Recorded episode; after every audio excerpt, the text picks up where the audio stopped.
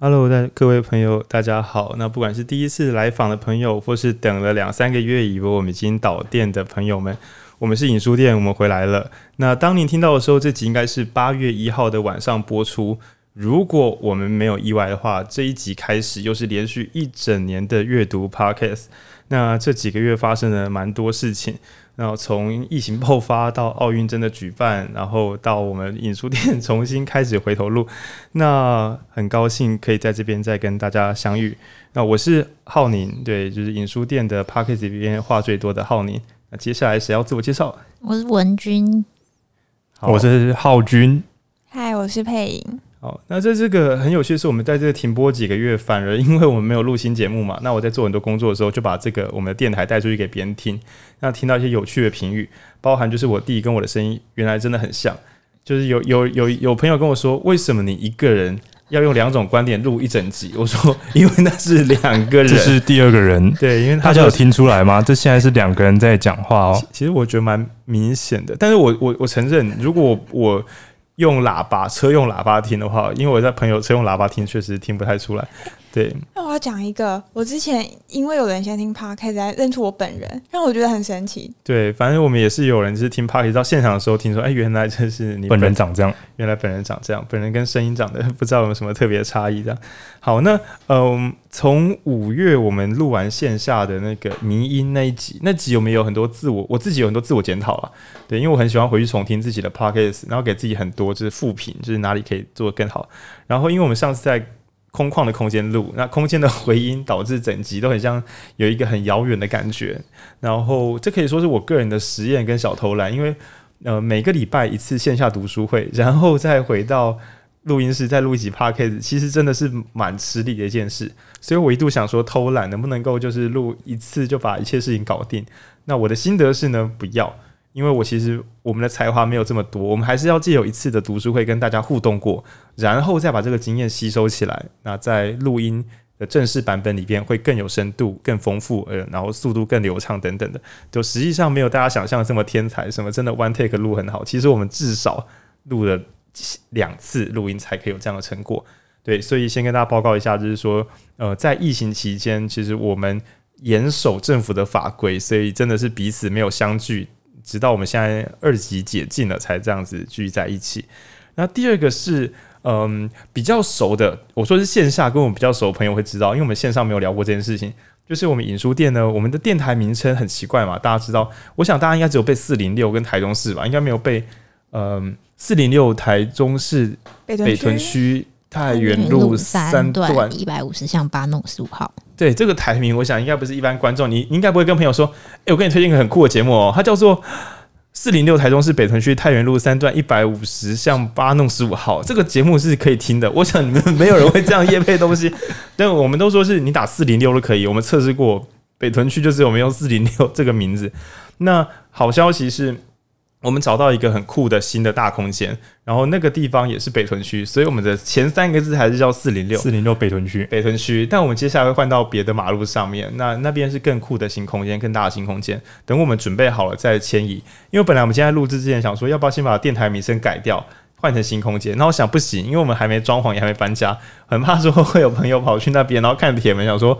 啊，三小，原来倒店了，原来导，原来原来倒店了，对，所以我们也会做搬家。那这个消息说是好消息，也说是坏消息，因为即使二级解禁，那我们短期应该也还不容易开线下读书会，因为我们现在书店就是正在把它废墟化，我们正在搬东西，也许等到搬到一定程度之后，会邀请大家来我们的影书店一店，就是第一啊、呃、第一代的店家，第一代嗯、呃、怎么一代目对的最后一个礼拜。创始店。对，影书店创始店，那我们也许会做一些纪念活动。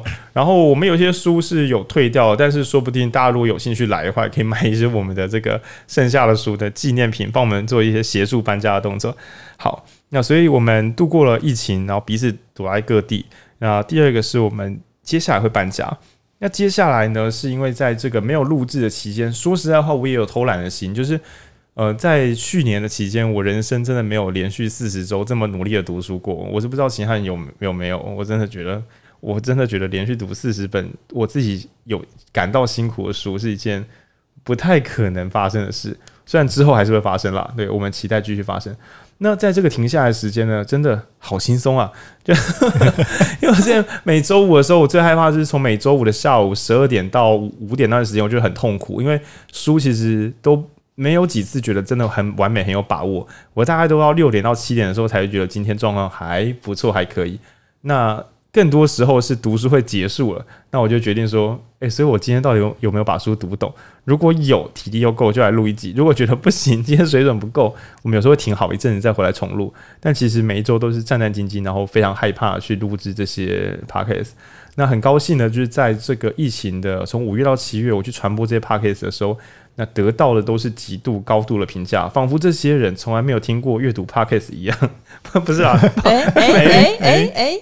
如果是这样的话，那就好了。因为如果你没有听过而听，我们觉得很棒，很可能听了别的台之后，发现人外有人，天外有天。但如果你听过别的台又回来听，哎哎哎哎嘿，那我们可以再做一些别的讨论，这样。但我我我对我们自己是蛮有信心的，因为我很认真的听过很多 Podcast 之后，确定只有一个电台会在。导读的时候，对一本书又爱又恨，就一边说：“哎、这本书哪里很棒？” 但这边根本在乱写吧？就我觉得大多数的阅读 podcast 不太可能去批判书的缺陷或是书的不适应性。所谓不适应性，就是说，哦，这本书叫你发挥你的才华，但是如果你有什么什么特质，你再使用这本书就会害死你自己。那我觉得我们这个书店比较会认真的去做一些交叉对比，然后也有讲适应范围。那呃，还有聊很多很多跟书根本没有关系的内容。这边讲的是书本里面没有提到。我们觉得，比如说我们讲政治跟文化，诶，但是发现说它跟家庭跟生活其实很有关系。那我们会多做一些这样的延伸。那总之，我觉得我们还算蛮特别的。那有时候大家会想要把书能不能够更快的读懂更多书，我们都会反过来讲说，你要不要再慢一点把它彻底读懂？那你只要没有忘记这本书的话，这本书你就永远带着走。对，我们是这样的想法。那讲了这么就是高大上，但其实我也很常忘记自己讲过什么，所以也是借由 Podcast 来复习自己听过的内容。这边要先做个插曲，就是日后我们家的打字怪物配音，这个允诺会做一件痛苦的事，因为我其实做不到啊。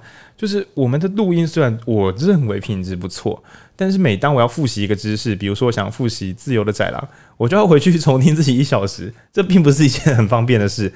如果我要 Podcast 陪我度过一段时光，这很 OK。但如果今天我是想要复习一个知识的话，这有点烦。对，所以在这个配音的带领之下，我们会群策群力的，突然讲很多成语，去把每一次录音写出一些简短的摘要，然后试着让大家在回顾的时候比较方便一点点。或是你要推荐给朋友，你总不好意思每次都是听啦听啦听啦这样，不是啊？你如果我们有提供一些文本，让你的朋友知道说我们在谈论什么样的内容，说不定你会更好帮我们推广这一切。那过往呢，我们都有点矫情，就我们一边录音一边说，这不一定要很多人听啦，但其实是对自己内容的没有自信。那在这段时间沉淀之后，也是要再次承认，我真的是在这两三个月我才开始听别人的电台，因为我之前每周我光弄自己的录音，我就觉得我快死掉，水深火热。那听完很多电台之后呢，诶，我觉得我们确实有可被推荐的空间哦。对，因为主要是大家走向不一样，我们很少是真正的去。介绍这本书，或请作者讲自己的书，我觉得我们还算蛮有趣的，蛮特别，所以呃，从今之后非常欢迎大家推荐给自己的朋友，我们也会努力的做推广。那希望各位听众可以在更多不同的地方看到自己喜欢的 pocket 就是影书店这台怪电台出现在你的生活角落，然后觉得对啦，这个我去年就开始听了啦，也希望可以给大家光荣的感觉。好。那在这个停下来的时间，我自己的思辨其实都蛮机械性的。就比如说我重听的时候，我都会觉得说前面的录音品质好烂，所以我之后你可能会开个特别节目，就是把自己的前几集找机会再重录一下。但不只是音质烂，而是当时的自己的思想实在是狭窄、脆弱、不够成熟。读了二三十本之后呢我更聪明了一点点。对，那我觉得更之后。你看，如果我们一开始读了好书，就不能再回头读，那有点小可惜。虽然有些老听众可能会想说，你要读几次？但我想说，有些人应该是从中间开始听的，应该没有回头追第一集吧。所以我自己的话，会对于咬字的细节还有节奏，会再多在意一点点。那也会希望它更更有趣一点。然后也讲一个听众们应该都很熟悉的概念了。第一次听的话可能不知道，但是我们其实蛮重视能不能把语速拉高一点点。然后因为在我最近上线上课程，为什么觉得说只要语速还算够高的话，听众就不容易觉得无聊。但语速高意味着就是讲者要非常搞得清楚自己在讲什么，那这个会提高很多难度。所以我们会要求自己可以彻底的了解书中想要表达的，以及书里还没有表达到的内容该怎么去做阐述。这是我我个人在这个进修期间得到的一些小心得，就是要记得做宣传，然后语速不用害怕太高，然后尽可能的把书的深度再讲出来。对，那不知道其他人有没有什么自己的对节那个对于停下来这段时间有没有什么对于 Podcast 的别的想法？我先讲好了，我觉得第一个是呃，我觉得我们呃 就是在寻找我们的特色吧，就是在休息的这段时间。然后我自己觉得最有趣的是，我们并没有想要诶、透过书给大家一个答案，或是一个什么明确的观点。好，观点可能有一些，但是我们并没有说过它就是对，它就是棒，或者是。或者是只是单纯截取书里面的内容，告诉你说，诶、这本书就是写了 A、B、C 理论，然后说了这些东西，而是有更多的就是延伸跟想象，是我觉得我们作为一个读书频道跟大家最不一样的地方。也就是说，一开始的时候本来啦，讲认真，因为我们没有什么初始方向，就是想说把书读完，然后跟大家讲解，因为像补习班共笔，就你可以不用自己去读原文书，我们可以跟你简单讲一下。但后来我们越读越觉得。啊，如果是要做共笔的话，其实网络上你 Google 真的查不到这本书在讲什么吗？你 Google 一下就有了。啊，当然啦，我觉得多一个管道介绍一本新书还是很重要的，因为有时候书评人人写，可是我就是刚好看到你写，我才知道这本书，所以这个也是重要的事情。对，但既然如此的话，我觉得我们人多势众，然后又蛮很多，嗯，蛮碎嘴的，蛮有批判性的。那所以不妨借着自己，我们这一群人就有很多不同的想法，那对每一本书做更多不同的延伸。那所以如果你喜欢一本书，然后看到我们在导读，你点进来听应该是不会失望，因为我们蛮有信心可以讲到超过你的认知范围，但是又合乎这本书原本的界限。对，这是我们想要挑战的事情。嗯，然后我也觉得界限是一个很重要，就是呃期许啦，就是希望说我们我们电台可以做到的事情是，诶讲一些超过这本书的内容，然后让你大概知道这本书，所以。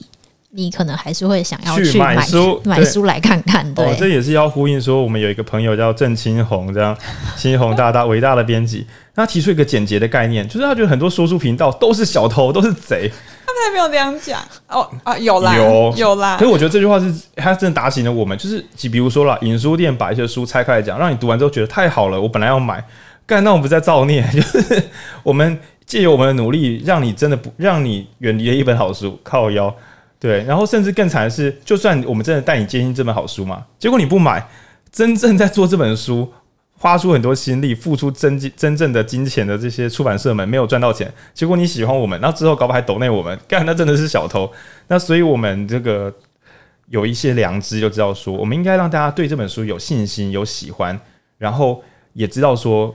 我们在校正期待啊，就是哪一本是你该买，哪一本你可能可以晚一点买，因为我们也很怕你买了之后觉得没有用啊，这样可能就觉得啊，买书都是浪费钱。所以如果可以推荐你一些你很期待它，但你不知道原来有这本书，那我们帮你找到这样的好书，然后你去买，对大家都好。对，你可以喜欢我们这个电台，但是让出版社赚到钱，这样子比较健康。然后你可以读到好书。对对，而且而且其实我们讲蛮严肃的事情是，呃，听我们的频道终究是一种消遣。就是得到观点可能是不错的，但如果是如何自身去挖掘这些知识，我们讲了一些观点，那你自己读书之后发现，诶，我怎么读不出来？他是从哪里去读出这些观点？或是那我有一些别的想法，我觉得尹书店这还讲的不不完全正确，那我才觉得这样子达成一个更高级的阅读，不然就变成我们好像在帮助大家，但最后真正有成长就是我们这个电台而已，对啊，这样子会有一点偏离我们自己的初心，嗯，所以刚才文君讲的也很好。对，我们不要当出版社的小偷，各出版社们可以找我们合作，我们会好好卖书。那浩君呢？浩君有什么想法？呃，我刚才本来想说我停更期间的反思，但我觉得刚刚提到这一点，呃，关于我们这个偷人家 智慧财产来盈利的这个事情，啊、但其实我我因为我自己本身很宅啊，我会看很多动漫或者是作品，然后其实有很多直播主或者是一些频道主，他是呃跟大家介绍这部作品，让他知让大家知道说作品有多好。但我有时候在想，像有些是快速拆解电影，但是拆解完之后你就不会想去看原作，或者是快速拆解动画，看完之后你可能会想看。我觉得无论如何，如果一部经典，呃，一部经典，呃，一部作品够经典的话，我还是建议大家真的去看一下。对，哦，有点有点离题。我我想回来，我停更期间的反思就是，呃，老实说啦，虽然去年我也跟着这个影书店一起做导读，很少，对我读超少。虽然大家有看到我几乎每一场可能会跟着跟着在台上主持线下线下的，之前有一陣帶帶不同的台中市民一起來閱讀。那幾場大概八八場左右，大概都是浩軍為為主。對，但是線上錄音的話，浩軍參與率就很低我我老实说，就连线下我有跟到的场次，我整书本阅读完的那个比例大概是总共大概是五十趴到六十趴而已。那我自己觉得有点可惜，就是。因为我自己的状况是没有好，所以一直都读不完书。我先忏悔，我先忏悔。我觉得听众也有这个状况，就是恶性循环。说你为什么不把这本书拿来读？因为我读不完。你就是不读，所以才会读不完。可是我读不完，不完那我要怎么去读？就是之前那个互相摔椅子的梗图的。对，你要有工作经验才会找到工作。可是我没有工作经验，我说我要找工作。那浩君面临的就是这个，我读不够快，所以我读不下去。我读不完，然后我下一本书，呃，下一本书又来了。每个每个礼拜两本书，就是俄罗斯方块消不掉，消不完，完蛋的感觉。真的，俄罗斯方块。但我自己觉得，呃，虽然在那个期间，就是每个周五几乎是我压力最大的日子，就是大家可以看到压力曲线。我们刚才可能聊到一点点，礼拜四晚上可能压力很大，但如果书真的没读完的话，礼拜五晚上压力就会更大。礼拜五会整个人白掉，整个人白掉。但是只要导读有跟过，然后晚上录音有录过之后，我大概就知道。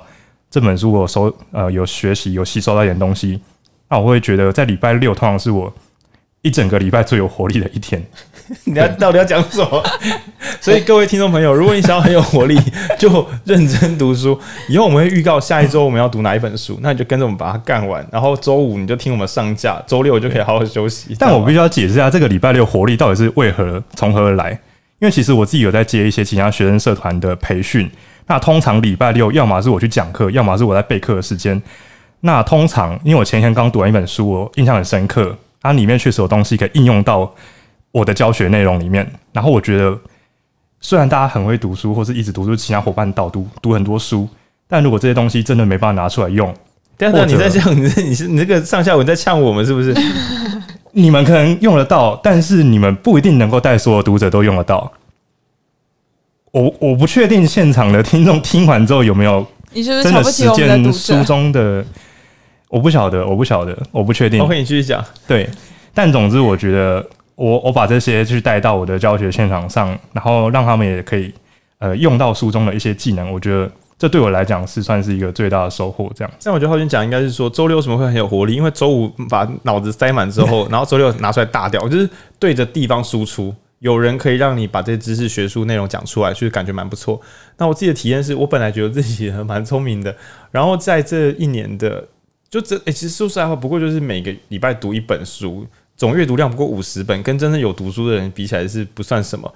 但在这个五十呃四十本的阅读以及两次的导读，就是因为我要读书会现场一次，然后线上来导读一次。那我参加很多专业会议的时候，我都觉得。我似乎可以跟学者站在一个比较对等的地方聊东西，那不是因为我过去的努力有多少，而是因为我有读今年最新版本的一些重要读物，所以我暂时可以更新到二零二一最新版的知识。那如果教授刚好人比较忙，他更新到二零一九或二零二零的话，我就会觉得，诶，我好像没有落后这个世界。那这是很新鲜的感受，因为过去我参加专家会议都是我等着讲我自己会的地方，其他人讲的地方我都点头微笑，因为我真的听不太懂，太深了。对，但我觉得就算是门外汉，好好读业内的书，仍然能够有蛮不错的，就整个人真的会有升华。对，这是，所以我们蛮希望大家也有跟着，不用说每个礼拜这样玩了，这样太太夸张了。但是至少你可能听我们的预告，想说，诶，这个月底这本我先自己的读读看，然后到时候比较像是来开讲，就是。很像是你看完喜欢的动漫，然后看完什么《进击的巨人》最后一集，然后网络上看评论那种感觉，对，我觉得那个享受是更立体的，推荐给大家自己买来看一看，再来跟我们对一下答案。哎，不是对答案，就是就是交流讨论一下，有有点像说看看其他朋友是怎么聊这本书的那种感觉，很像，其实跟看电影有点像啦。嗯、自己看完电影，然后来看看就是其他人在聊电影啊，你都没看，只看别人聊电影，你不就自己被剧透？虽然我是觉得看书跟剧透没有什么关系啊，但我觉得比较像说看完电影之后再去看，说，哎，原来有哪些彩蛋是我没有看到的，彩蛋，彩蛋。那你总不会想要一开始就看，哎，我来看看这部片有什么彩蛋？啊，你都还没看过，第一次看就想等彩蛋。对对对，那当然我会耶。对哦，可是我觉得要要小心的是，就是像所谓的彩蛋这样的，有时候我们先看到彩蛋，在读书的时候就会提早找到彩蛋，也蛮快乐。但如果你今天阅读，你的目标不是为了取悦自己，而是为了训练自己的探索能力的话，那我们先跟你讲，其实你就没办法自己找了。嗯、对，所以正确做法应该怎么样？先看一次电影，再看一次影评，再回去看一次电影，这还是真正看神作的做法。二刷三刷少的嘞，对啊，而且你看，你知道你买一本书自己先读过嘛，听完我们再读，不用再多付一次钱哦。对啊，我们二刷的书是不用再花一次钱。你不觉得很恐怖吗？看电影三百块是两小时，可是一本好书三百块可以读到二十小时都读不完，一个礼拜都读，对吧？所以我说阅读为什么使人富有？因为你花的钱很少，很少但是花的时间太多。对，好，那那配影配影配影。我其实这段时间看蛮多书的，就觉得，因为以前礼拜五都是读工作，可能读书会要读的书，然后有时候真的领域离我太远，比如说像基本收入，我就觉得嗯，好多。那是你怠惰，我中医系。配你那个笑声，我把它剪下来。为什么会有驴子笑？对，然后我就会觉得很很紧张。一方面是觉得好像读不完，一个方面是觉得读完了还是讲不出什么东西来，所以每个礼拜五都会在很紧张的情绪中度过。后来就是在休息期间，我就慢慢的把以前的书再拿回来读。一方面也是觉得，如果以后要为书店写文章的话，那再读一次也是好的。然后我就先听我们的 podcast，再回去读，就觉得哎，变聪明很多。什么意思？我我的我我的意思是说，有时候你第一次可能会很害怕，因为有各种，比如说你就是工作忙，或者是你就是那时候状况不好，就是头脑使不出力来。可是当你换另外一个情绪的时候，也许也是其他的读物帮你理解别本书在干嘛，你就会忽然有一种我看懂某些东西了。所以我我觉得好的书值得一读再读的原因是，你的视野是会扩增跟累积的，就你你以前读过的书会帮助你。理解后面的书会会嗯，所以我觉得我其实有一本书印象蛮深刻，是《多极世界冲击》，因为浩宁录两次，然后 然后我我我第一我也印象深刻，因为我第一次读的时候，我读到第二章，我就觉得。干完蛋了，因为我我我那时候第呃我第一呃多极世界冲击的第一次，我听浩宁讲的，哎、欸，就觉得怎么都是笑话。然后后来我就想说，哎、欸，对对对，我们那时候书也还没有读透，直到我们十二月那一场，我们过呃十二月那场有读了比较多跟政治或者跟经济有关的书，中间已经读过了基金市场，读过了基本收入，然后读过了城市经济学，读过了规模，而且研究生，而且再加上我们那一场有跟一个老师导读，对我们的热爱的。奇珍老师刷着木吉他来到现场，并并不是，刚刚呢是那个经济民主联合的吴奇珍老师。然后我也是那时候我把书我自以为读透了，因为第第五集的时候我我只读懂一点点的所谓的后全球化，但是后面的货币论我实在不懂，说全球化跟货币有什么关系？但第等到第二次录音的时候，我就想。全球化跟货币怎么会没有关系？就是视野有被开展。那第二次录音时，我确实前面我也觉得，诶、我花了两三个小时就读完之前读一个礼拜读不完的书。但到现场的时候，问启真老师，我就跟他说：“老师，老师，因为他是这本书导的那个写序论的人，我说老师，我觉得这本书真的蛮困难的。就他用五分钟的时间写一个 flow 给我说，这本书是从哪里开始，再怎么样，再怎么样，然后就完成了。然后我忽然觉得，诶、这本书很好懂耶。对，那确实有一些书会让我们觉得，嗯，在不断的成长中。就你自己的成长会让你可以更理解这本书的内容，那这是很很爽的事情。你看是不是很便宜呢？呃，所以我其实觉得我们 Podcast 的目标，就是我自己给 Podcast 的目标，就是是一个陪伴的功能。也许你一开始就是想要读很难的书，你就是对政治很感兴趣，但是你一开始读很厚的书，比如说《自由的宰羊》，就是读不下去，那你也不要感到气馁，你可以先听我们，再回去读，再回来听一次，再回去读，就是反复的进行，就是相信还是会读出一些原本自己读不懂的东西。那那个是很有成就感，也会帮助自己，嗯、增加探索的动力。我知道，因为我以前买书有这种痛苦感觉，就是很多大大说很棒的书，我买回去我是真的看不太下去，看不太懂。像关系的存有吗？哦，我还没有被推荐过，我只是翻那本书就觉得干不妙。观看的方式，观看的方式，对啊，就是我蛮期待说我们自己的水准可以再上升一点，然后帮助大家看懂这些很很棒的东西，就很像在别的领域，比如说爵士乐啊、交啊、交响乐啊或油画。我就会觉得我的美学水准大概就是它好像很不错，但如果说它好在哪里呢？其实我不是很清楚。那其他领域我不敢说，但希望在阅读这个领域上，我们可以自己多增长能力，然后帮助大家看懂那些真正厉害的好东西。那也许就是真的，刚刚佩颖刚才讲，就是我们第一次自己各各位读者们自己接触文本时，可能会觉得干被骗了，引书店要骗我买一些不能读的书。对，但是所以我们会尽可能加注，就比如说新手可读，所以有些书我们会特别赞叹，就是接下来我们八月会推荐的书有几本，就是他写的东西很深，但他的笔法太好了，所以你可以顺顺的读进去。就像以过去我们导读过的书，我自己觉得《恒毅力》就是就是一本很棒的书。然后如果零规则哦，零规则零规则它其实不是，它本来就不是困难的书，对，但它的观念很新，所以我们会讲说这本观念是新的吗？或是这是一个旧观念，但终于有人讲清楚了。对，我们会做一些鉴别，对啊。哦，我觉得我们频道另外一个目呃肩负的责任就是帮大家解决问题，就是因为其实浩宁是一个很喜欢解决问题的人，然后很喜欢找问，很喜欢挑毛病的人。就是我们每次在读书的时候，浩宁都问说，所以嗯，所以我们为什么要读这本？哦，所以听众听这要干嘛？对，那我们就会一直问这个问题，以至于我觉得我们频道蛮有功能性的。如果你处在人生的迷惘期，就是或者是感情的迷惘期，其实听我们任何一集都。会蛮有帮助的，对，但是我们又很害怕大家太乐观，嗯、就是我们其实忧心忡忡，一个忧心忡忡的电台，嗯、我们害怕大家觉得说这世界没有解答了。不知道去哪里好，但又害怕大家觉得拿到解答就觉得这是万能钥匙，一切都没问题。所以一旦你觉得有问题，我就跟你说安啦安啦；一旦你觉得没问题，我就跟你说嗨呀嗨呀。对，就是希望大家不要放弃思考，不要想说我终于找到一个电台可以放弃我自己的独立思考了。诶、刚才你在做什么呢？这样这样不太恰当。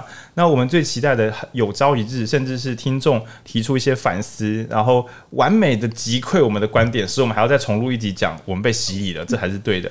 那这样子我会觉得是一个更立体的阅读，而且要不断的让听众有一种感觉，就是说听别人的思辨很棒，但自己也有自己的观点是更安全的事情。然后大家拿出彼此的观点做一些讨论，那没有完全的叠合，但彼此也可以理解对方为何有这个想法，这样应该就再好不过了。好呢。呃，我这次讲的是我们一开始我们讲一下疫情让我们停更，然后讲一下我们搬家的事情，然后讲一下我们各自在停更阶段去探索，不管是呃读读书，然后听听过去的作品，然后有一些新的想法。那接下来呢，我们要稍微快速夜配一下，我们中间还有做一件很麻烦的事情，叫必然场景，这是一个电子书的计划。好。那这个我们最近做了电子书，而且我们一个月后又完成了再版，这是我觉得很神奇的事情。就是以前我们手上拿的实体书，你可能很难想象它是几个月内就可以完成，因为它就很厚嘛。然后可能你又想说要印刷，然后即使你发现上面有错字，那可能还要。用好久的时间，它再版或者是什么拿到版权才有可能。可是，在这个时代，我们有很多的工具可以让好的内容及时的出版，然后跟上我们现在的话题。比如说像奥运啊，如果这时候出一个奥运的规则手册，那也许我就很好奇。比如像柔道规则这么复杂，那我我我懂意思，就是说，对电子书的好，呃，我们先回头解释一下电子书，就是不知道大家知不知道，呃，Readmoo 就是。读的更多，R E A D M O O，Readmoo 这个平台，那它算台湾最早做电子书的平台。去年的时候呢，我们影书店失心疯的跑去找人家说，能不能谈一些合作？那主要是我们想象说，诶，电子书的出版这么便宜，说不定可以做一些有趣的新实验。那这个实验呢，大概花掉我们一真的差不多一整年的时间，从企划到执行大概花一整年。然后我们对着三本比较困难的经典。就是像我们前面讲什么自由的宰狼啊，多极世界冲击啊，有一些书就真的写的很好，但是没有台湾的例子。那我们就试着找一些台湾的大大、台湾的呃前辈、第一线的实践者们，然后来讨论一下台湾观点应该藏在哪里。然后我们也请唐凤来跟我们一起，就是写一本《道德经》的当代解析解析版本。就想说哇，两千年前的书诶，那现在你看这个要怎么看会比较看得懂？然后我们也请杨医师，然后跟超级歪帮我们讨论，一个是关于呃一个人生入影，就是更多的关于未来的阅读、未来出版该有什么样貌。那另外一个路线，我们讨论的是哲学阅读入门，因为那本叫什么？哲学的故事。哲学对哲学的哲学故事本来是一个哲学史的一个浓缩版本，然后超级外的版本是对这个浓缩版本再做一次浓缩再做一次更更细致的浓缩版本。哦然后我自己读的感觉是，我高中、大学的时候就很想读哲学，可是每次都只能断面的，比如说去书店买一本什么康德纯粹理性批判，我连序都看不懂，就我根本不知道该从哪里开始好。那影书店未来的目标也有一种感觉，就是说，我们希望帮大家建立阅读地图。你看到我们导读那些很酷的很大本的书，那如果前面有什么先，就是我的等级到哪里是可以读哪一本的那种感觉。比如说我也许先读第一本，再读第二本某个，再读第三本，到第四本的时候，我就可以读这本影书店推荐的很酷的书。这样子阅读应该比较不会受挫。不然说实在话，一口气去读一些自己就嗯，因为背景知识不足所以读不懂的书，其实应该会蛮让人受挫的。对，所以我们希望也可以建立阅读地图。那我们的数位阅读计划也会放在我们这一篇 Podcast 的连接里面，欢迎大家就是来参考。那如果想要抖内我们的人，我们会觉得我们也想提供一些我们自己的知识商品，然后给大家直接就是借由就是大家就一手交钱一手交货，这样也是蛮蛮有趣的。然后这个产品我们刚才佩你讲的所谓的快速改版，就是过去我们如果是要印纸本出版品，就是一出手就是回不了头。但现在呢，我们可以一直回头，比如说啊，我们有错字可以改，或是我们可能自己看到一个很酷的一个新闻，就决定自己把书里面再做一个小扩充版本的改版。那我们未来会多研究一下数位出版，因为虽然说我们是独立书店，大家可能会想说到线下跟我买书很方便，但我相信很多听众听我们 Podcast 应该一次都没有踏进影书店的书门。但那又怎么样呢？就是如果我们可以这么远的彼此接触，然后。呃，我们提供的知识商品，或是提供一些建议，就可以彼此帮上忙。你们也线上给我们回馈，那网络上也自己找地方买书，我觉得这样还是很好的。因为最终是如何能有更多的人把东西读懂，然后一起更能够去做一些深度阅读，然后做一些讨论，这样就好了。对，所以很荣幸可以在呃从去年到今年跟 Remo 这家公司，然后一起合作做一个数位的阅读出版计划。然后每一个单价应该是五十块左右，我觉得蛮有趣。可是我们有点挑战，因为可能觉得说字数这么少就要卖五十块，对。但我们就是想说，应该要往这个方向移动，因为很多重要的书，因为我自己自己来写书，就是很多作者为了写书，可能要花掉半年、一年甚至两年以上时间才能完成一个著作。可是有些问题非常当代、非常及时，比如说呃打疫苗的这个，比如说打疫苗的逻辑思考，对，那。今天逻辑课是一个很广泛的东西，可是疫苗该怎么打，我们该怎么讨论，该怎么思考这件事情，也许很多家庭都很需要用这个小小的一本电子书来跟家长解释为什么我们要这样想事情，才能够照顾自己的健康，照顾自己的安全。然后我们蛮希望在未来能够更有这样的及时性，然后做出一些呃有用的知识设计，这样，嗯，大概是安呢。好，那接下来呢，嗯。在之前录 podcast 的时候，我自己有个小检讨，就是因为我话很多，然后我我想说，哎、这是我一个人的这个瞎聊一言堂嘛。当然有时候比较悲惨，就没有人陪我录音的时候，我就一个人录音。但后来觉得说，其实我跟大家录音的时候都蛮开心的，因为总会有一些我没有想过的观点。然后我在参考一些 podcast 的一些书籍、教科书之后，觉得，哎、对耶，其实让每一个角色有他的显著性格是很重要的。然后每当我在试着模拟一些我不熟悉的内容时，我都会觉得心比较凉。比如说，如果今天我在模拟一般上班族的心情，其实就没有那什么感觉，因为我我比较少做一些常态的上班。但反过来说，就我们如果能够回到自己熟悉的主场，比如说，呃，如果我自己讲个人的人生探索或讲创意的话，我觉得我就可以讲得蛮认真，或者讲政治。有比起一般导读政治书的朋友，我觉得我有跳下去参选个一阵子，至少。有一些理解会也是不错的，对，所以我们再回推说，我们每一个导读者能不能够有一些更细致的个人观点，也就是说，我们帮自己先做一个背景分类，对。那这边的话，我们谁谁谁，佩影先开始，佩影先开始。哦，好，大家好，又是我。呃，刚刚浩宁不是有说，呃，希望我们这个电台不要让观众放弃思辨。嗯，那我其实觉得，我之前在跟浩宁录音的时候，我有一点点浩宁本位主义。那这意思就是，我常常都觉得，嗯，浩宁说的蛮有道理，那我就附和他就好。所以还蛮还蛮讽刺的是，我们鼓励阅读，然后鼓励大家思考，但店员店长自己本人就放弃了思考，因为可能觉得很紧张，觉得自己的观点不是好的。那在休息的这段期间，我反我反思了一下，然后有遇到鼓励我的朋友，他们有说，其实。有一些段落我讲的还不错，然后他们也很喜欢我的声音。我就突然想到，我之前的浩宁本位主义是不是太看不起配音的粉丝了？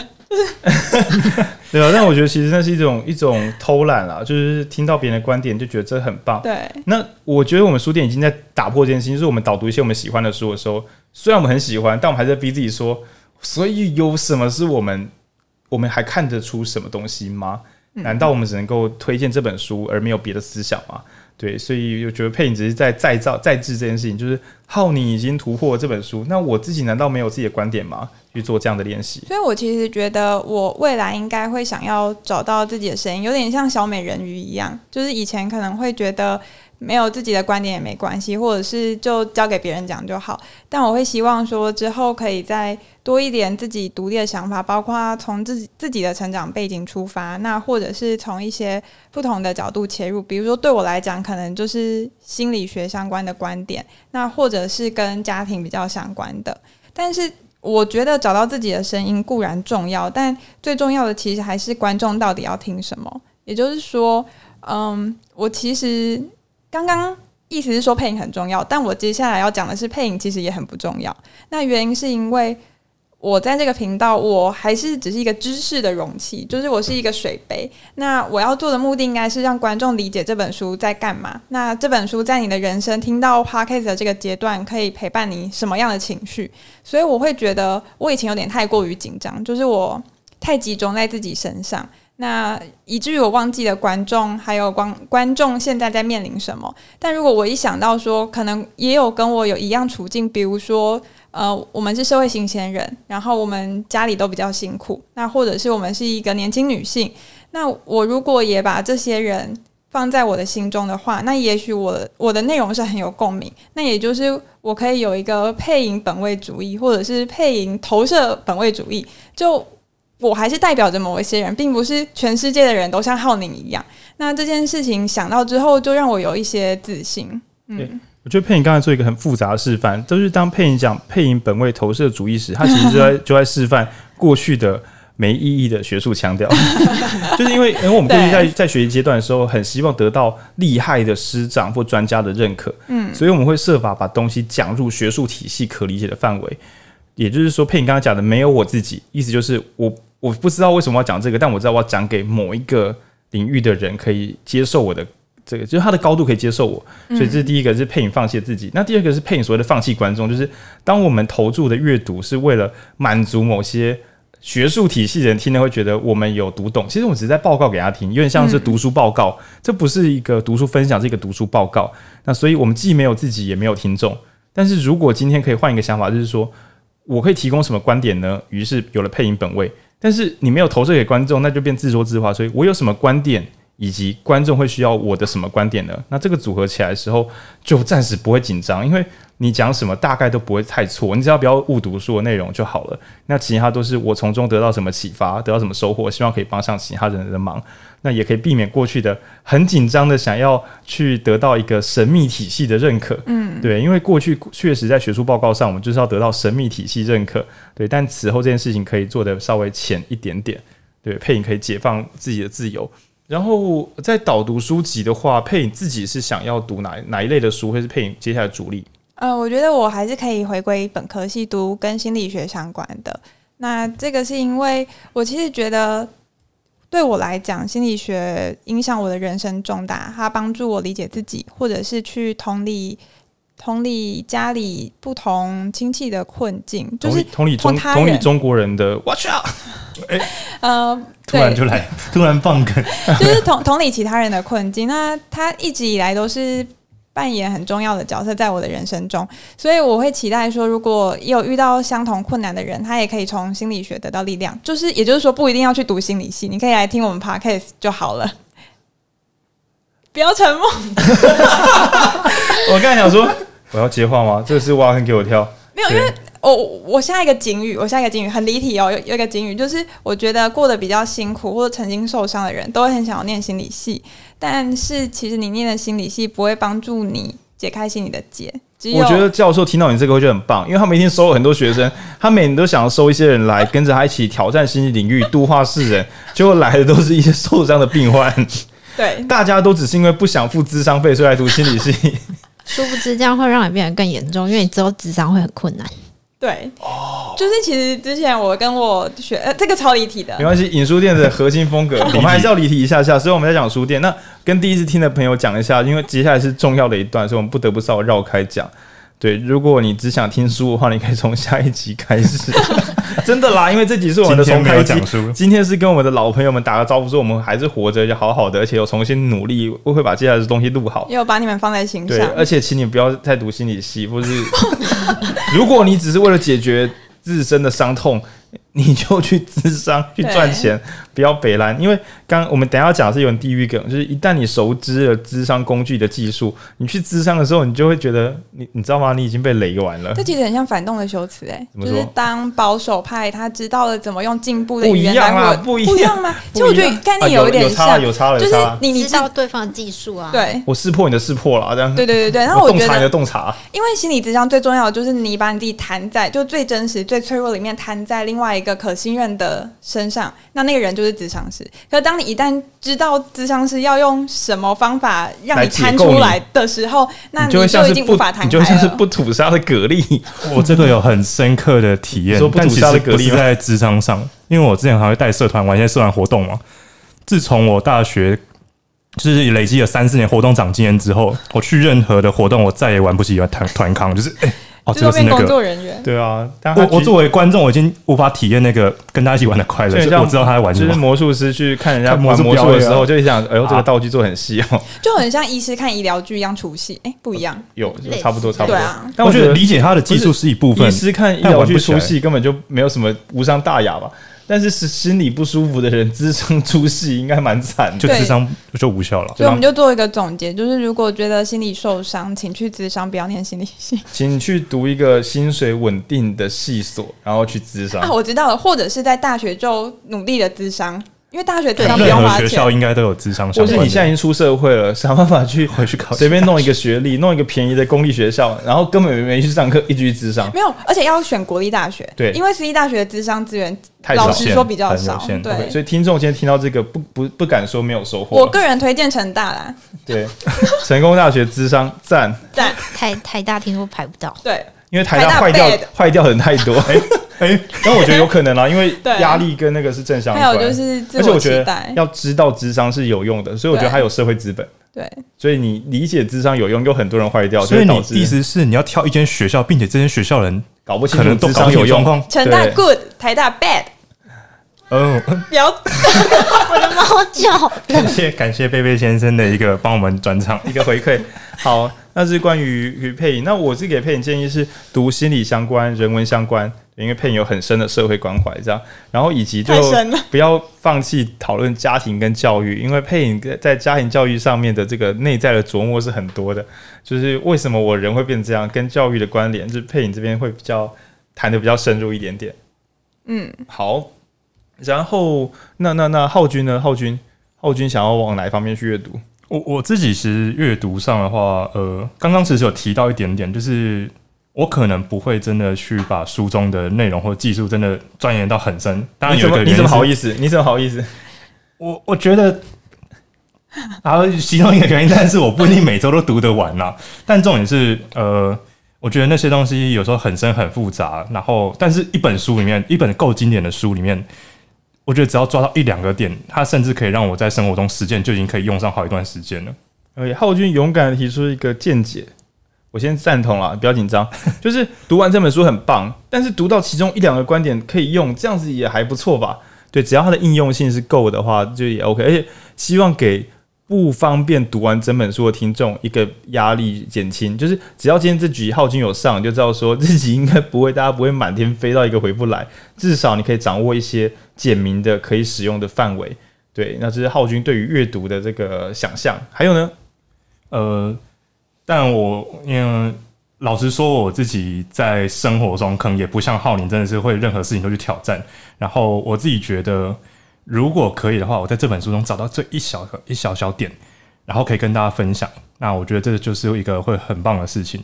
那其中也是跟我呃在想跟书里呃想跟读者们分享一个观念有点相近，就是呃这个世界或者是其实我们生命中有很多很多的困境。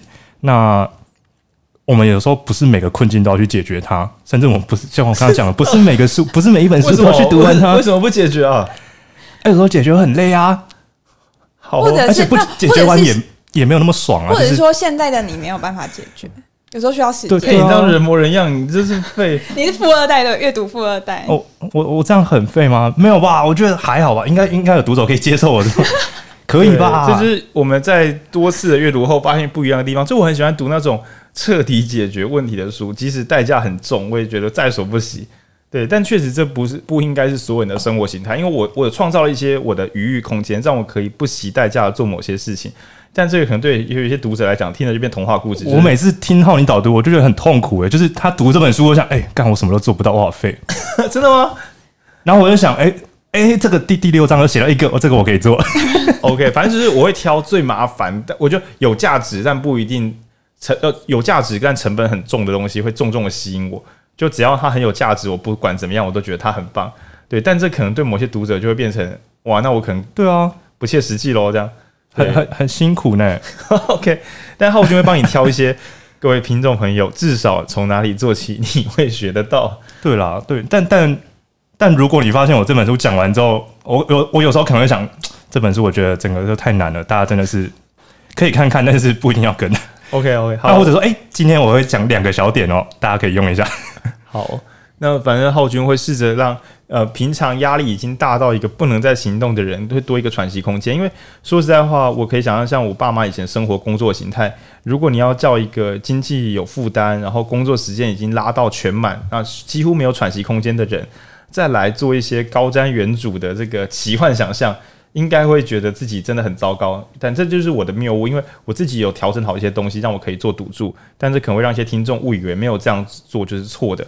那我们要借由浩君来矫正这个观点，就是其实有完全不同的生活方式。对，我会有这个想法，其实是因为我前阵子可能有些读者或者是听众知道说我去水电班上课，那我一想到我这些水电班的同学们那，一到五都在工工地里面啊做水电，然后按你说礼拜五晚上下班之后要来听个自由的宰狼看瓜小，怎么可能？就是我们还是要带他听，但我们可能要先简明的告诉他。这个观念、嗯、核心观念怎么样可以帮到他的生活，啊、或是怎么样可以帮助他去？我可以跟他分享致富心态，让他不要把钱不要浪费掉。对啊，这是基基本的一些日常就可以操作的。毕竟就是财务状况稳定之后，关心政治也比较放松一点，就不对对对，他有先后顺序。因为如果你财务状况不稳定，你就会一切都期待政府，这时候你就会把自己送进集权的空间里面。所以其实都是互有关联的。好，听众忍耐一下哦，因为我们现在家里录音啊，所以是有猫在跑这样。总之，浩君会试着用比较。大众一般人，尤其是资源有限的朋友，该怎么去理解一本书跟使用一本书？那浩君会多琢磨在这一方面。嗯，那你喜欢读的书，会想读哪一些范围的书？呃呃，跟我自己工作应该也内容比较相关。那一部分是我现在其实有在 NGO 上班，呃，虽然不是正职上班，但其实是上班。跟我们其他三位导读者相比，我是一个相对正常上班族的人。对，那甚至我平常也有去带一些高中或大学社团讲课，所以我自己应该会比较偏向团队管理或人际沟通。那社团或 NGO 经营可能会带到一些。那我应该会倾向我我自己会比较想多读一点人际沟通的部分。对，那我自己在团队里面有看到很多的问题，这些问题通常也不一定都是你的伙伴们在雷。它有时候更是大环境的困境，所以我有计划也想分享一下，或是导读一些说，诶、到底是什么样的外在困境导致我们现在的生命，或是我们现在在做的事情这么辛苦？嗯，OK，那以过去读过的书的话，就是我觉得像《谷仓效应》这本书就蛮能够讨论。它本来是讲公司，但其实社团里也常发生类似的事情。那或是说，如果是以人际沟通的话，我们过去好像比较少读人跟人之间的沟通，比较像是观察。比如说之前读那个行为，呃，行为或决断两秒间这一类的书籍。然后，但是团队管理、团队建立的书确实读的稍微少了一点点。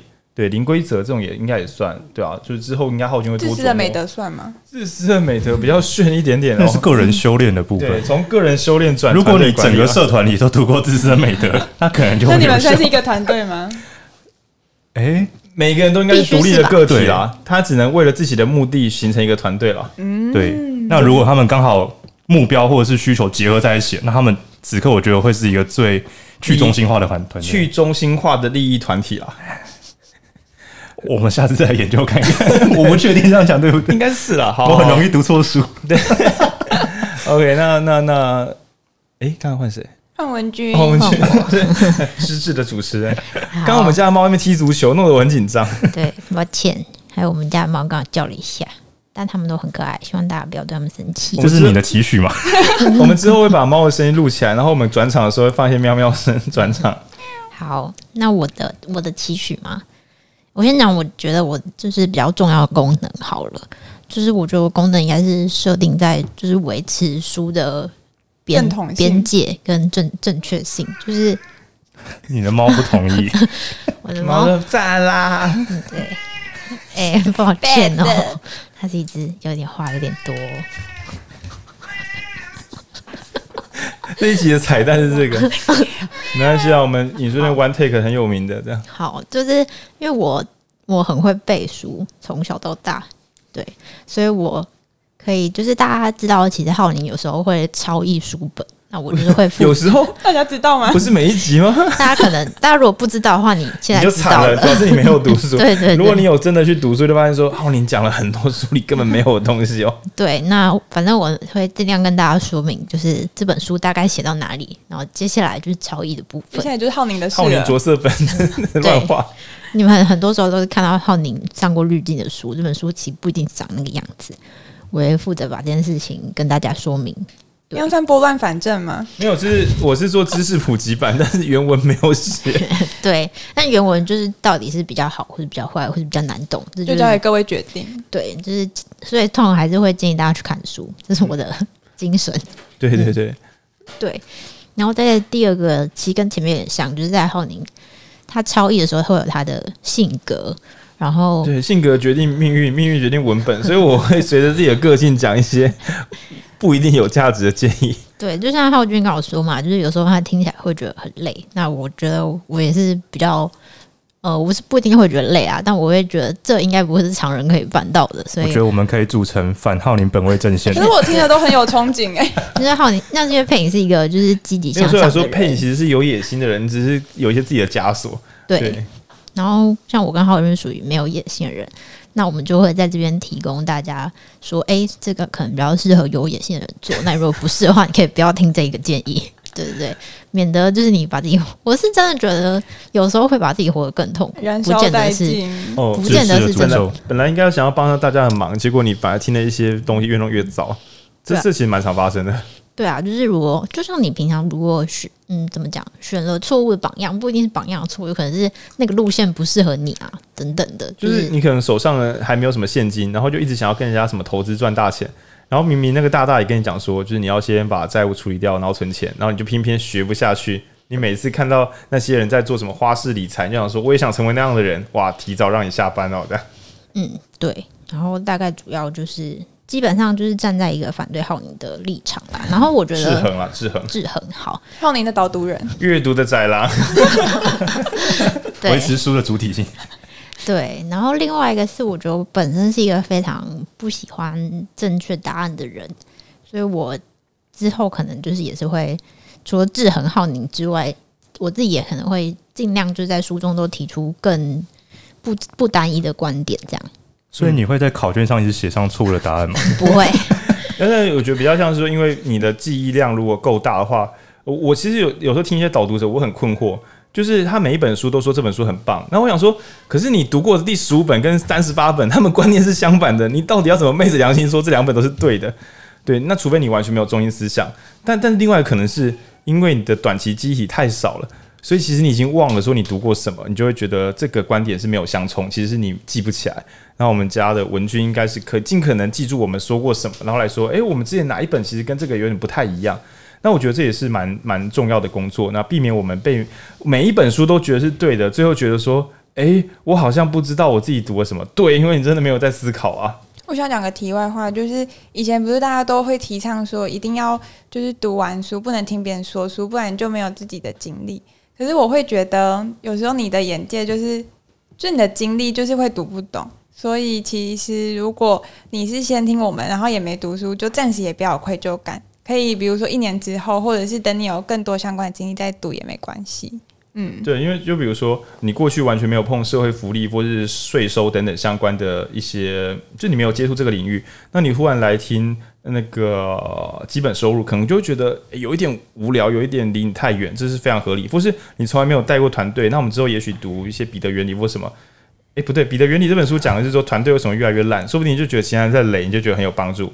所以仔细想，我刚刚讲的也不是题外话。其实我是想要帮很多台主开脱，就是也许他们也不是记，就是不是忘记，他们只是读不懂，所以不晓得原来那两本是观点相反的书。我觉得好像越讲越，就是佩影本来想要讲一些温柔的话，结果不知道为什么又开始靠背别人读的不好。没有，因为其实这也是我的困境啊。我常会觉得我好像没有办法读的跟浩宁一样深，然后就会觉得有点紧张。嗯，我的困境啊，跟别人没关系。佩影在这边的目标是超越其他的台主，对对对，把整个场面带到很僵。我的利基市场就是北屯区，台中市北屯区这一带。但其实我们应该说，在讲讲阅读的时候，会蛮期待，就是在所有书的制高点，我认为还是如何阅读一本书。嗯、那所有在教阅读或是在带阅读的频道，也没有人能在如何阅读一本书这本书前面站着，大家都跪着，就是。呃，拜大大家对。那这本书是说，如果你听我们频道真的觉得有兴趣，就买一本，因为我们时不时会拿那本书回来再重新聊一下。那我觉得从那里边学到的几很多观，不敢说一个观念，真的每个都字字珠玑。那其中一个我很喜欢的是改变的我很深，是挑战者。就是此后我都不把每一本书当做是一个敬拜的对象，即使是我说刚才说要跪着那个如何阅读一本书。每一本书拿起来，我们应该都是抱着一个我想看，哦，会不会跨立哇高？对，而不是说哇，书的内容它被印出来，它一定是最好的。啊，如果两本互冲怎么办？对，一本书我们拿出来，就是应该挑战说有什么是我不知道的，然后呃，去挑战它的真伪。然后最后达成一个共识，或是说达成一个悬念，下次我们再来解决。那当抱着这个态度的时候，就不太从此之后，你就发现这个世界没有真理。每一本书跟你讲头头是道，你都会发现，可是这个地方你没有讲清楚，那我该怎么办？那于是你就有读下一本书的理由。那我觉得这是更健康的。甚至你可能读了好几本书，发现说糟糕，这个问题目前好像没有真正的答案。哇，那你可能跟当代的很多专家或大师进入同样的视野，因为他们也还在想这个问题要怎么解决。那希望大家到那个时候，并不是觉得更痛苦、更慌慌乱，而是觉得好，我大概有一个边界之内可以掌控。就如同是交通安全啊，或是国家安全，最终只能够达到极度安全，而不是完美安全。完美安全就是交通再也此后没有人在交通事故上上升，但那样的交通体系恐怕是牺牲了交通便捷所换来的。那一样的，我们的思考体系可能是帮助我们解决大多数问题，跟对大多数的事物有了解，但未必可以让我们过上完美的人生。这应该是比较健康的想法。对，因为只靠阅读就解决问题，那这样子不就完全不需要行动了吗？这想来就是一个简单的错误。好，那回到我自己，嗯、我自己的阅读核心的话，我会觉得很像在跟作者玩乐。所以我自己给自己的评价是说，我希望我可以跟作者学习，然后我甚至可以跟作者拉赛。就比如说，如果我在作者面前聊这个主题，他会觉得很棒、很好笑、很有趣吗？那以及我希望可以跟作者吵架。就比如说，等一下，你这个地方应该只有谁会有用到吧？你这个地方。这样子不就是为了什么而存在？那另外一群人你不就不顾他死活了吗？就是跟他学习瞎聊跟吵架。那此外呢，我希望在这些跟虚拟作者的打闹之中，这样聊聊聊聊聊，那我的听众会觉得也跟着我一起跟作者打闹。最后，我跟听众们都充满默契。在我要批判作者，在我要跟虚拟的作者拉赛的时候，听众甚至会觉得，等一下我知道后你大概要讲什么，这个蛮有趣的，我没有想过。对，就我希望可以跟读者们充满默契，然后跟作者们玩在一起。那我对自己阅读的期待是创造矛盾，因为我一开始读书的时候，我也好想找一个正确答案。然后有时候可能看那个选择的自由，就觉得哦，对，右派自由经济赞啦。然后后面在读基本收入的时候，又觉得诶，对，这个好像比较有用一点点。那于是在这个不断的摇摆之中，好像没有办法找出最完美的答案。可是我就觉得很期待，想知道说，那那些聪明的人花了这么多力气的最新的二零二一版又是什么？那之后我们又有什么可能呢？那还有以前在读书的时候，有时候是目标导向，就我们该怎么把事做得更好。那有时候是资源导向，也就是说资源不够的时候，我们该怎么样，就是苟延残喘的让大家尽可能活得好一点点。那这种矛盾也是很很有趣的。我们是应该成为一个卓越的人，就是不计一切代价的成为卓越的人。或者是设法达成最多人的幸福以及成长，这两件事也是相反的。你就想想是资优班，或是公民教育，呃，或是那个十二年国教，这两件事是有一点点小小违背的。那我觉得这很有趣。那最后一件事情是我们会读很多规则，像是零规则这种规则，那或者说像是规模这种，就是大大规模的统计。那这些测量之后，我们到底是能够更理解事情，还是我们会承认有些事情是量不出来的？那我觉得去掌握这些矛盾也是很。很接近我心中真正的读书、真正的阅读会带来的收获。那第二个呢，我会说是从这个喜剧演员那边收来的一句话。那我把它翻成我自己的白话，就是我希望在阅读的时候，可以让所有你觉得平凡无奇的东西，原来都有很酷的、很危险的、很让人兴奋的内在，又或者是你觉得很危险的当代，比如啊民主崩毁了啊，资讯被监控了。我觉得我希望在平静中给大家读到新鲜感，然后在危险的时候让大家读到原来我们是很有希望、很有未来的。那最后一个呢？我希望我的这、是我给自己的两两个很重要的规则。我希望我摘要可以摘到一句话，可以摘完一本书，而且摘得很干净漂亮。好，那这可以让大家直接理解它的核心，就很像是外包装或手提袋。你一来就看，诶，可以，这可以，我可以带回去过年伴手礼。这个可以买吗？你不需要研究产地啊，研究它的制作过程，它只看个包装就嗯不错，可以买。对，我希望我的外包装跟我的摘要可以一句就可以击中它。那但是在延伸方面呢，就是这个饼干到底可以卖给谁？可以放在什么场景？我希望我的延伸可以做到无边无际，相当于是你问说，请问中筋面粉可以做什么？我希望这个延伸，对你只要有技术，它应该可以无边无际的。那我蛮希望可以让自己阅读达到这样的浪漫，就是很困难的书或是很浅显的书，都还是可以有一句就可以击中目标的这个能力。那要拆解它跟延伸它的时候，又好像没有边际，每一本书它不会有。真正的限用范围，对吧？它应该是无边无际的。那当然，文君会回来提醒说，但是事实上，一般阅读者应该在哪里就要回头喽。如果如果是原文的话，它只有到哪里而已。就我就像那种无边际游泳池，我不会发现说哪里是框，不要再踏出去啦，不要是外海啦，你到海里喽，对吧？那我自己会觉得政治经济是我很有兴趣的，然后商业行为也是。那个人的学习，商业跟学习，我觉得是一个是跟市场学习，然后一个是跟自己的系统学习，对，然后最后是行为跟思维，就是我们什么时候可以做出行动改变，那还有我们是怎么想事情的，对，主要都是这些。但其实我我会想要兴趣说什么，兴趣很广，但是我之前试过导读艺术书，就观看的方式，然后我自己是失败的，所以我们并没有真的上架。然后文学书，我我可能会想要导读跟政治相关的文学书。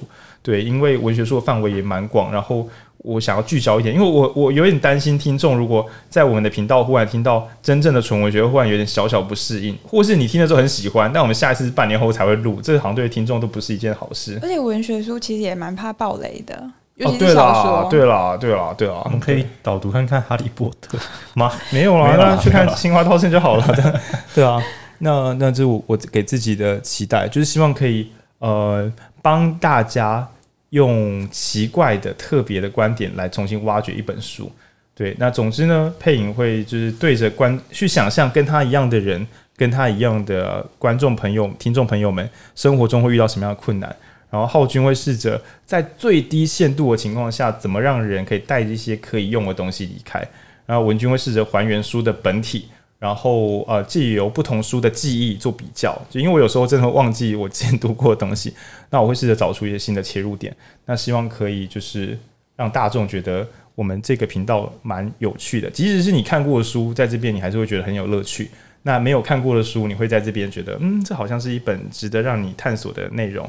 好，那现在呢，我们要来八月。对，那容我大业配一下。对，我们有我们有准备一个我们的开幕特别节目，重新开机特别节目，连续四周都是跟国内出名的出版社、知名出版社合作。哎，那这样好了，就是我念一句，然后你解释一下，然后再我念一句，因为我是一个无感情机器人。好，好，那我们的八月六号，也就是下礼拜五的时候，我们会。播出的是八旗文化带来的书是精英，呃，不，讲错了，讲错了，修辞的陷阱。你不是无感情？对，我们八月的时候是跟八旗文化然后合作在线上录制，要录制的是修辞的陷阱。这这本书我们很期待，因为在之前号称绝版但又重新再版的这个。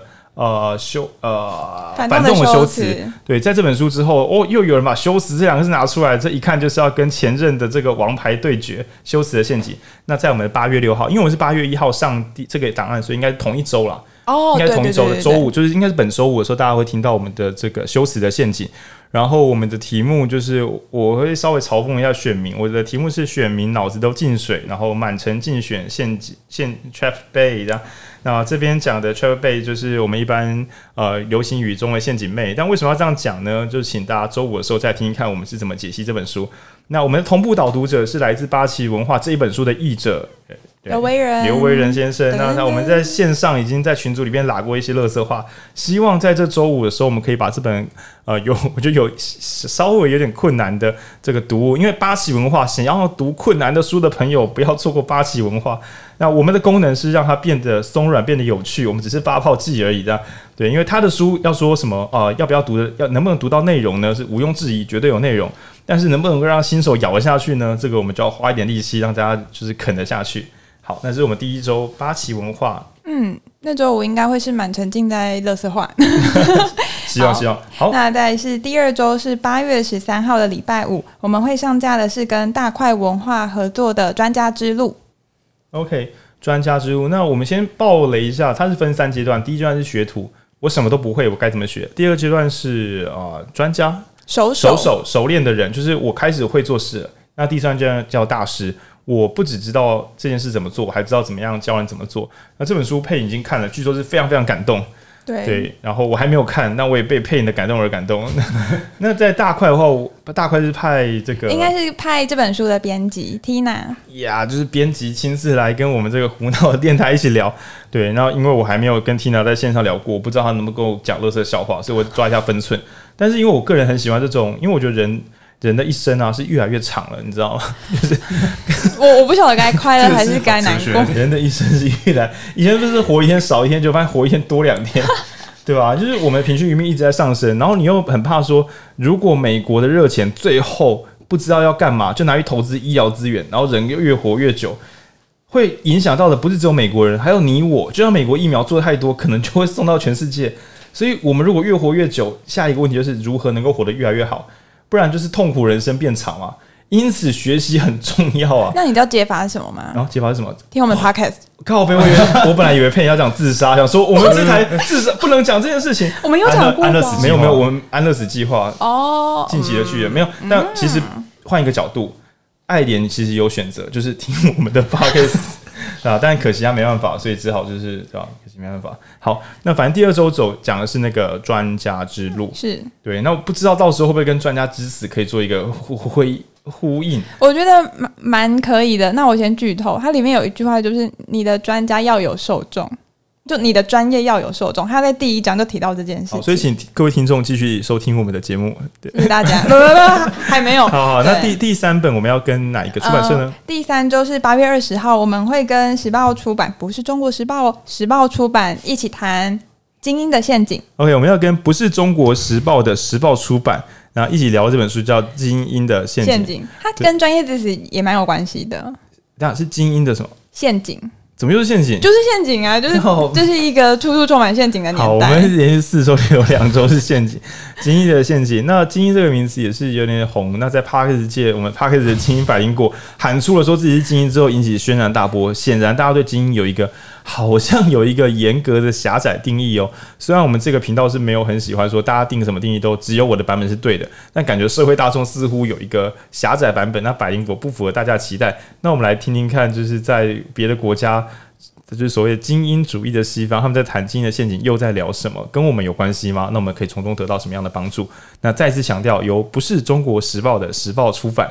呃的应该是编辑吗？还是行销？呃，行销编辑，编辑跟我们一起来来对谈。那这个是老朋友静伟，我们没有这样子录过音，但是线下聊起来是蛮疯的，所以应该会就是没有尺度的来好好聊这本书。这样，反正我们趁着流量还不够高的时候，赶快多聊一点。说实在话，我觉得就是有一些人啊，他之所以延上，不过只是因为他的流量高到足以延上，不然像我们这种小台，平常讲的都乐色话，就不会延上啊，根本没人在，没有人在在意啊。对，好，那最后，嗯。等下，刚刚场外有一个哦，对不起，是精英体制的陷阱。哦，我抱歉，精英体制的陷阱，静伟，对不起哦，对不起，就是配音他其实也是累了，了等他想要凑对称啦，就是叉叉的叉叉，结果发现说这本是精英体制，那我发现我 banner 好像给错了，哦，回去改，回去改，OK，我们 banner 也给错了。对，很抱歉，我们真的很久没有上班了。就是各位听众容忍一下，精英体制的陷阱，不要去讨论精英个人是什么错了，是体制。对，精英没有挖洞给我们跳，是精英体制，都是环境的错，环境的错，结构的错，国家机器，嗯，国家机器的错，这样。嗯，这本书应该，嗯，好，好，那就听我们第三周的 podcast。好，那第四个礼拜呢，我们是跟国内的著名出版社临时动议。好了，开玩笑，那就是我们自己啊。我们要在第四集的时候来细细的谈一下我们的数位出版计划。那前面发生了什么事？文本里面又做了什么样的操作？还有日后有什么样的展望？对，在第四周的时候就是自己读自己的书了。那因为其实我们在第四周，呃，我们在那个出版计划是一次写了六本小本的书，所以其实要聊起来的话，也是要蛮认真才能够一些展开。然后因为里面有些细节，其实我们有点失控，就是。这个书应该是某些人读会比较好。我们一开始说想要做大众化，但事实上有一些文本只有业内人士读起来会比较爽，对。所以如果是行外人，搞不好会觉得这在写什么鬼，根本就读不到重点。那这当然也是我们的疏失，我们等于是在自己的频道再做个小忏悔，顺便再做一次业配。那当然，各位听众朋友如果读出这个幽默感，也知道说。等一下，刚刚说的四间国内出名的知 知名出版社，这个好像有一间不是，请问何者为非？答案是临时动议。对，但我我是觉得，我们自己也可以值得业配，要对自己有信心。对，宁可现在被笑，也不要不，不推荐自己才是最大的耻辱啦。做事情还不敢承认，敢做要敢当啦。对，我够小，有够小要提出来，所以欢迎大家在这个全国最好的阅读频道里面听全国最好的未来出版社的这个出出版品。好，那总总结一下，今天我们先聊一下说，这个疫情使我们停下来，然后我们接下来要搬家了。那我们在疫情期间重听自己的 Podcast 有很多的检讨，然后呢，我们四个人有各自的读书走向，之后不尽可能用这个方向，避免四个人忽然变出一种什么叉叉一言堂。比如说，我、今天是心理学的书，那就配你说了算啊？不是啊，读书本来就是要有自己的观点，那我们尽量就是多元一点点的提供给大家想法。那最后也跟大家聊一下，就是说我们八月连续四周，对，分别是八旗文化、大块，然后时报出版，对，我一定要讲时报出版，然后不然还会念我。然后还有临时动议，然后讲的书分别是，其实这个月是我觉得是政治、政治跟社会之月。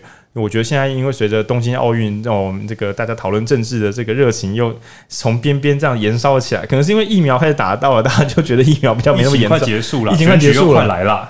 差不多该讨论政治了。对，那我们会连续讨论的是呃修辞的陷阱。那讲的是当代的政治，我们不得不使用政治公关的宣传语言，但是又要如何不被这些宣传语言带走了我们真正想表达的内容？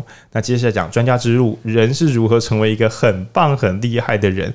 然后，而且就是，我觉得我猜应该跟恒毅力也会有一些漂亮的远端关联。那如何打造更完美的自己？那也打造更完美的他人，这是我的猜想。那接下来是精英体制的陷阱，就是不要讲特定的人是坏掉的，会不会整个系统都逼大家变成光鲜亮丽，但是对社会帮助有限的人？对，这个正是体制的问题。那最后是我们自己来聊聊我们的短小型出版计划，以及啊、我们自己未来的展望。那在这边也先远端预告，我们会未来做的挑战。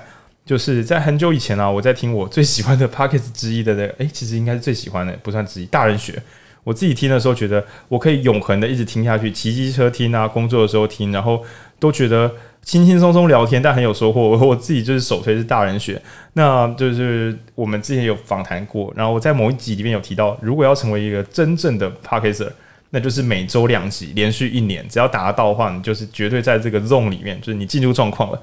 那去年我们试着每周一集，就快快死掉了。那今年我们会在状况允许的情况下进入每周两集。那目前也是想象是礼拜五可能是经典的大阅读，那礼拜二希望是借由一些，也许是观众提出来问题，也许是一些呃从阅读中衍生的小细节的名词解释。总之我们会挑战每周能够有两集。那嗯，还是都以书为原则，就不要说因为我们爱聊天，所以什么都聊。我们还是从从文本中来做讨论。那也希望在嗯够详尽的阅读中，慢慢的生出一个我们心中很期待的叫阅读地图。就是如果今天要读哲学，有第一本书该是什么呢？我们现在自己首推是临时东域出版的这个 超级歪，因为因为哲学的故事算是哲学书的一个很棒的起点嘛。然后超级歪这本又是起点的前面的起跑线的那个有点像的暖的暖身，所以从这本暖身开始，然后进哲学故事，再开始跑一些哲学书，可能是很棒的。但是这是我的想象，因为我没有真的照这个路径把文本跑完。我们会希望慢慢的把所有的文学、政治的一些重要读物，不是所有的书啦，重要读物先爬书出来，给大家一个阅读地图。那能够让大家亲自的去把这些好东西慢慢读完，然后做一些思考跟讨论。对，不要只想说听听 Podcast 我就变成有知识的人，这样一定会出大事的。好，那大概是这样。呃，啊，各位还有什么要补充的吗？好，这是一个超超时的一集啊，就是一小时十三分，还好啦，大家很久不见，很久没有更新了嘛，一次更新，对不对？就是没有偷料。好，现在气氛很凝重，看来没有人认同我。好，大概就这样子。那我们要去读书了，因为接下来两三本书都蛮蛮厚的，所以我们要去努力一下。那期待跟大家线上跟线下的再相见。好，那我们之后线下场地蛮大的，所以线下读书会再也不会因为十二或十五个人就变得有点拥挤。那之后，如果我们状况调整好，预算够，也可能会请一些客座的出版社或是作者一起来聊天，希望可以在台中做出超级酷炫的线下阅读活动。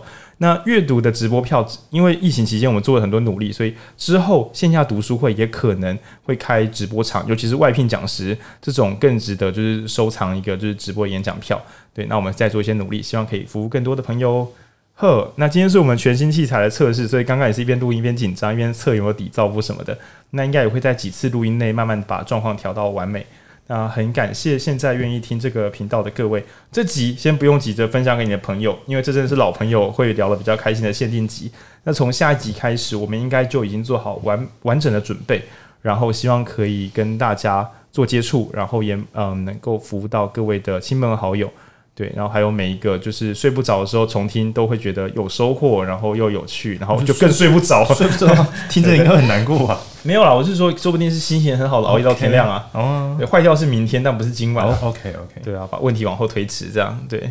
好，那就这样，感谢各位，拜拜拜拜拜。那我来随便按一个音效钮。好，这就是我们学会的新技术。你也放成那个噔噔噔的那个音乐。就全部人都很失望的。好了，先这样，拜拜。超尴尬的结尾。